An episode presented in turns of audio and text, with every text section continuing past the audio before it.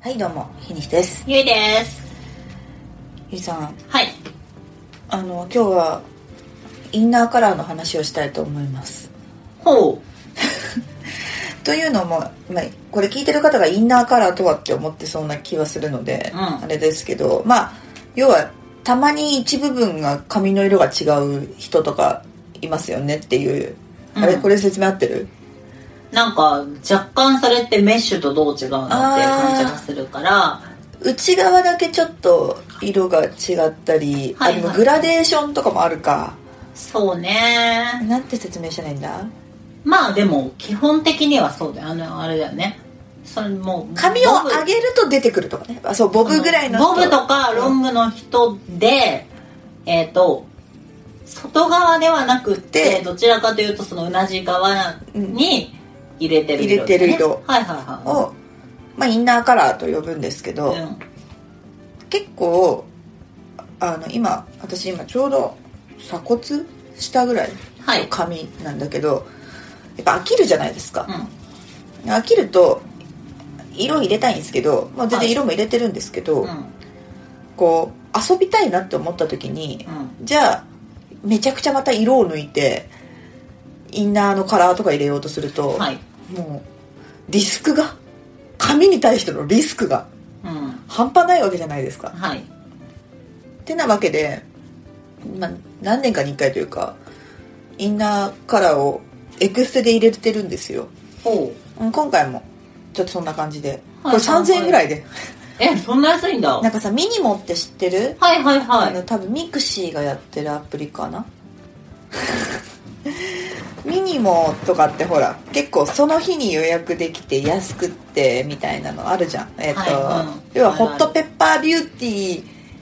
と機能は近いよねそうだね機能は近いけど、うんなんかよりなんかこうちょっとお試しでとか、はいテストでとか、うんいろいろそういう触れ込みのやつでエステだったり美容院とかに行けるやつあるじゃないですうんあかりますねであれを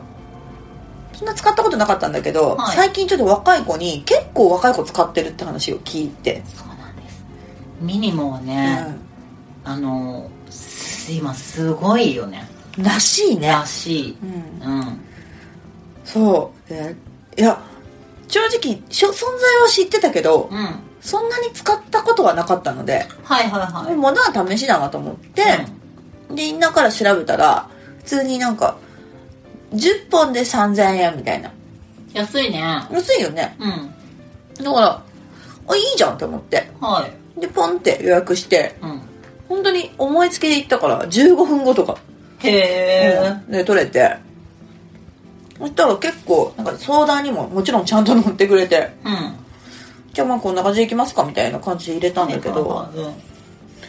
なんか結構個人的には割と気に入っててほこれはこれでありだなと思ってういいと思ううん、なんか、でほら飽きたりさもういいやと思ったりもう伸びてきたらさ自分で取れるじゃんそうだねエクステだからうんあれもいいなと思っててはいはいは結構今後もねちょっと使っていこうかなっていう感じですねミニモンに関してはいいやミニモはねうんちょっとすごいあのもちろんもうとっくに来てるんだけど、うんなんかこの後も伸びそうだなっていう気がしているなんかでもサービス自体は結構前からあるよねあるあるうんうんでも思った以上になんか若い子に浸透してるんだなっていうしてるねねううんなんかびっくりした20代前半ぐらいの子たち結構使ってるみたいな子が、ん、うん、結構そのなんか個人のねそのうん、なんていうの美容師さんとか、となんかうんうんつながれるから、うんなんか多分お互い都合がいいんだろうねそういうフあーリーランスとかでやってる美容師さんとかもできるしなんか勤め勤めるとか所属は結構大変、うんちょっといろいろ制約が出ちゃうので難しいけど、でなんかねなんかある程度のお客さんだけつかめれば、うんそれでやっていけるんだろうしねそうだよねうんいやだから結構思ったよりもねいいサービス体験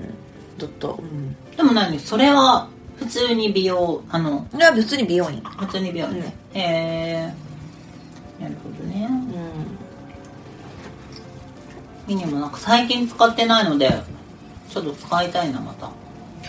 ねなんか普段なんかあんまりやらないようなことをやるのにうんいいですよね、なんか美最近美容院とネイルは固定しちゃっているので、なんか松江とかもできるよねあできる全然あるねできる、ちちょょっっとと使スいタージとかもあるしねマッサージあんのエステとかもあったはずそれめっちゃ行きたいななんかさマッサージとかエステってさ、あんまりそのまあ特にマッサージかなんか事前にさあ1週間後とか2週間後予約して行くもんじゃあんまりなあくないないない今行きたい、そう、うんじゃん、うんなのでなんかそこマッチングできたらいいな確かにうんそうだって今辛いから今それを解消したいっていうモチベーションですよねねうんある程度松江区とか美容院とかはさ、うんルーチンで、まあまあまあ定期的にでできるけど、何週間後とかねねうん、いいなそれはそうあったあった結構あるんだなって思ってみんなからでもいいねみんなからもやりたいなやりたいかななんかねあの普通にさ外に出る感じそれこそ名刺っぽはいいのとかでも全然良かったんだけど、うんうんちょっと今の髪がなんか赤っぽい茶色にこのちょっとなんかアッシュがめちゃくちゃ抜けたみたいな金髪のが表に入るとちょっと派手すぎるかなって思うそうねちょっと強いねちょっとキャラがねうんなんかねわけわからない人になるなって思って、そうね私も別に年齢を気にするわけじゃないんですけど、うんまあ今年で37だしなーって思って、年齢はねもう年がいのあることなんて大体つまんないからするわけにしそうないでまあね年がい、もうもうこの時点で年がいはないからいいん だけどいやいやそんなことないですよでもその時にあのね教えてもらった髪の巻き方がうん結構個人的に今ヒットしてては多分これ見てももう多分落ちてきてるから分かんないんだけど、うん波ウェーブって分かるあ、ね、えっと頭痛が痛いみたいな でも違うのあの周りで美容師さんに聞いたら「それは何ていう巻き方ですか?」って聞いたら「はい波ウェーブです」って言われて波ウェーブ波ウェーブはあなんだそれえっとねちょっと調べてもらったら多分出てくるんだけど、うんあのーあでも今ここちゃんとできてるなこれ多分今波ウェーブになってるんですよ私はいさえっと毛先は外巻きはいそのちょっと上を内巻きそしてさらにそのちょっと上をえっと外巻きわかった